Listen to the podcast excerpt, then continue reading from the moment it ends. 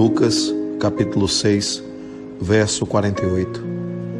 É semelhante ao homem que edificou uma casa e cavou e abriu bem fundo e pôs os alicerces sobre a rocha. E vindo a enchente, bateu com ímpeto a corrente naquela casa e não a pôde abalar, porque estava fundada sobre a rocha.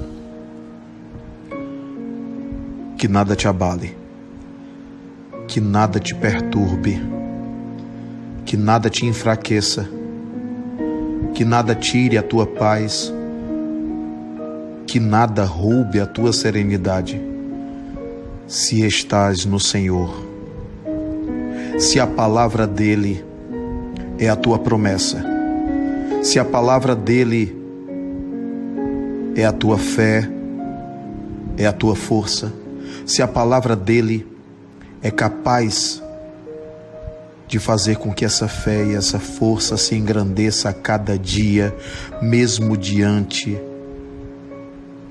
do ímpeto das correntes, mesmo diante da força das ondas mesmo diante dos vendavais das provações.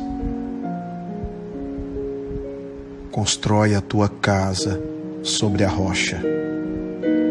Seja esse homem que edificou a casa e cavou, e cavou bem fundo, para que nada abalasse.